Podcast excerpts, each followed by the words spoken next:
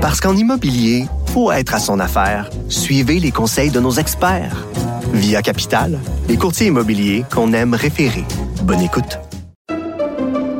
Pendant que votre attention est centrée sur vos urgences du matin, vos réunions d'affaires du midi, votre retour à la maison ou votre emploi du soir, celle de Desjardins Entreprises est centrée sur plus de 400 000 entreprises à toute heure du jour. Grâce à notre connaissance des secteurs d'activité et à notre accompagnement spécialisé, nous aidons les entrepreneurs à relever chaque défi pour qu'ils puissent rester centrés sur ce qui compte, le développement de leur entreprise.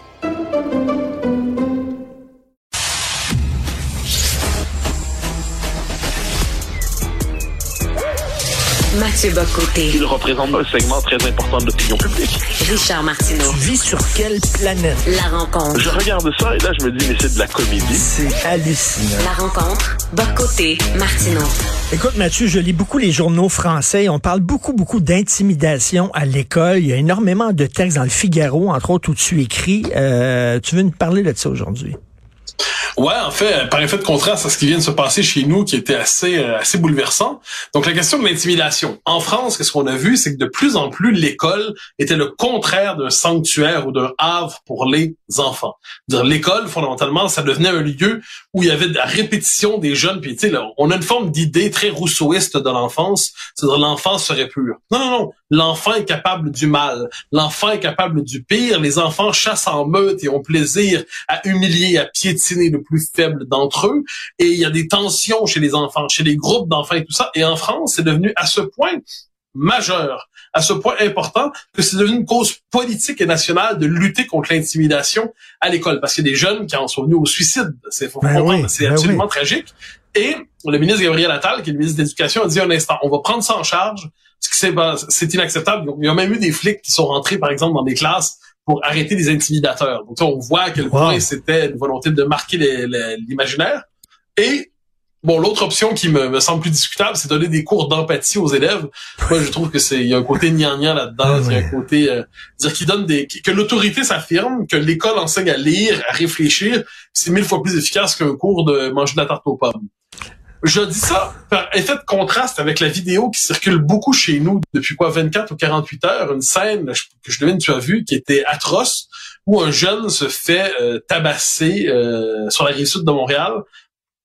Tous les éléments ne sont pas, on, les a pas en tête, mais ce qu'on comprend, c'est que en gros, ce qu'on en comprend, le jeune aurait accroché une jeune fille qui portait un foulard islamique euh, et qui elle aurait compris ce qu'on en comprend qu'il voulait lui arracher ce qui n'était pas son intention et d'autres ont voulu se faire des gens de sa communauté ont voulu être vengeurs ont voulu venger la jeune fille qui aurait été humiliée par celui qui aurait voulu mais c'était pas le cas je le redis lui enlever son foulard.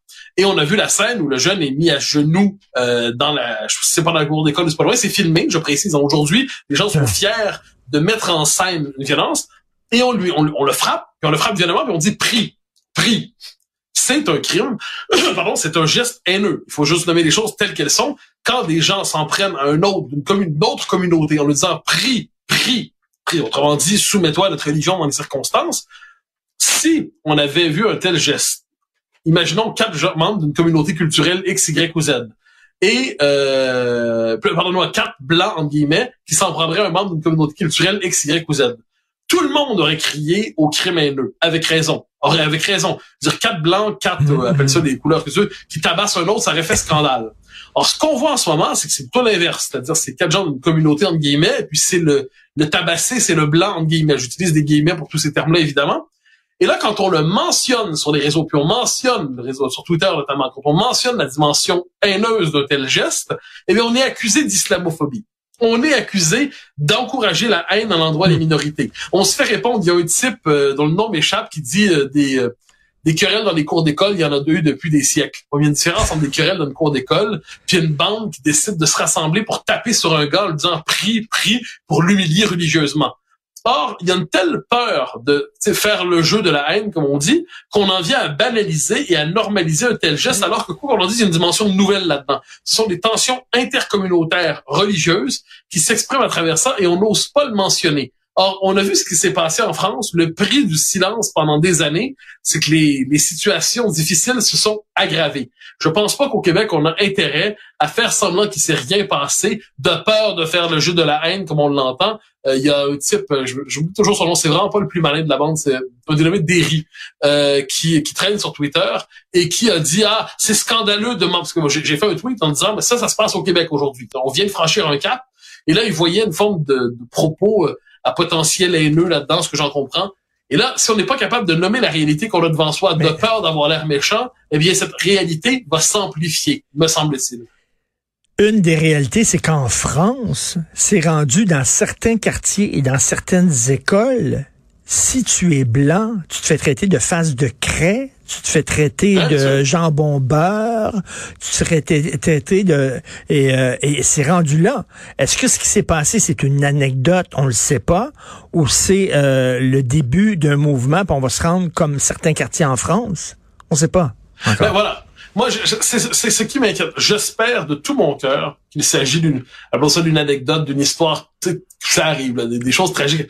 Mais il ne nous est pas permis d'écarter l'hypothèse sociologique, disons ça comme ça. Mmh, euh, des mmh. tensions interculturelles, il y en a partout dans le monde occidental aujourd'hui. C'est comme ça. Je dis pas que c'est bien, c'est comme ça. Et par, je, de, par quelle étrange raison le Québec serait absolument euh, épargné de tout cela? Et tu as tout à fait raison de dire, en France, il y a des endroits, d'ailleurs, un des endroits où c'est le plus marqué, c'est en, à Sarcelles. Sarcelles, c'est une ville où il y avait une importante communauté juive. Et cette communauté a fui Sarcelles parce qu'elle ne se sentait plus chez elle dans cette communauté, où elle sentait une intimidation permanente. Euh, dans des écoles, souvent, quand le, petit enfant juif était euh, persécuté par... Euh, des gens qui étaient plutôt généralement des gens qui appartenaient à la communauté musulmane. Pas tous les musulmans, j'insiste, mais des gens qui appartenaient à cette communauté. Mais on changeait l'enfant persécuté de l'école plutôt que de changer les enfants persécuteurs. Donc celui qui payait le prix, celui qui payait le prix, c'était la victime. C'est quand même particulier. Donc je dis pas mm-hmm. un instant qu'on se comprenne que le Québec mm-hmm. est rendu là. Je dis simplement que banaliser, comme le font nos multiculti, euh, nos multiculturels sont tellement effrayés à l'idée que leur modèle fonctionne pas là, banaliser ce qui s'est passé, puis nous dire que, pire encore, noter ce qui s'est passé, c'est scandaleux, mais c'est la meilleure manière pour créer une situation qui va s'aggraver. Et je suis fasciné de voir la, capacité à produire le silence médiatique d'une partie importante de nos élites qui ne veulent pas voir ce qui se passe. Puis j'insiste, en France, on a vu ce qui s'est passé, ils en ont payé le prix. Et moi, je suis flabbergasté de voir euh, l'entêtement de des woke à dire ce ne sont que des anecdotes tout le temps. Euh, un professeur a perdu sa job à cause de telle c'est une anecdote. Ça prend combien d'anecdotes à un moment donné pour dire ah. il y a une tendance de fond? C'est toujours ben, des anecdotes. Dans un, livre que je termine, pardonne-moi, c'est ce que j'appelle la théorie du fait divers. Donc pendant longtemps, il y a eu trois étapes. Euh, c'était la première étape, c'est de dire non, il n'y a pas d'insécurité, il y a qu'un sentiment d'insécurité. Les gens seraient fous, ça des malades imaginaires. La deuxième étape, c'était de reconnaître l'insécurité, mais de nier tout lien avec des tensions interculturelles, parce que ça serait faire le jeu de l'extrême droite, comme ils disent. Donc, il fallait, OK, il y a de l'insécurité, mais ça aucune dimension avec des tensions interculturelles. La troisième étape, là où on est rendu aujourd'hui, c'est dire oui, il y a de l'insécurité, c'est souvent causé par ces tensions, mais ce sont des faits divers. Et là, c'est la théorie du fait divers. Et quelle est la fonction du fait divers médiatique? C'est qu'on le mentionne tout en expliquant qu'il veut rien dire. On le mentionne pour dire qu'il ne doit pas transformer la lecture de l'actualité. Donc, le propre du fait divers, qu'est-ce que c'est? C'est dire, on va te le raconter, ça peut t'émouvoir, mais ça ne veut rien dire sociologiquement. Parce qu'on ne peut plus passer sous silence, parce qu'on ne peut plus dire que ça n'arrive pas, parce qu'on ne peut plus dire que c'est simplement un sentiment, OK, on va le mentionner, mais on va le mentionner à condition de dire que ça veut rien dire. Et ça, la théorie du fait divers, je, me permets d'en parler de parce que j'en parle amplement dans le bouquin qui vient, euh, c'est absolument fascinant. Euh, quelquefois, c'est tragique. Il y a un événement en Italie, moi, qui m'a marqué, mais ça, c'est d'une autre nature de ce qui s'est passé chez nous. C'était en 2022. Il y a euh, une dame qui, de mémoire, était une Ukrainienne de 60 quelques années. Je, me trompe peut-être sur à quelques années pour les âges, qui a été agressée et violée par un migrant euh, africain de mémoire euh, dans, dans la rue. Et puis c'était filmé. Et euh, Giorgia Meloni, qui était en campagne électorale, a diffusé la vidéo. Qu'est-ce qu'on a dit dans Le Monde, le fameux journal Le Monde? On a dit, ça n'aurait jamais dû être filmé parce que ça donne une portée immense à ce qui aurait dû demeurer un fait divers avec quelques lignes dans les journaux, c'est tout.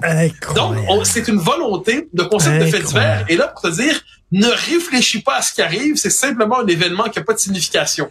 Moi, je, je me passionne pour le traitement de l'actualité, les concepts utilisés pour la nommer. Et de ce Oups, on l'a perdu. Mais euh, le livre de Mathieu va sortir en novembre. C'est le total- totalitarisme sans le goulag. On lui en reparlera de, prochainement.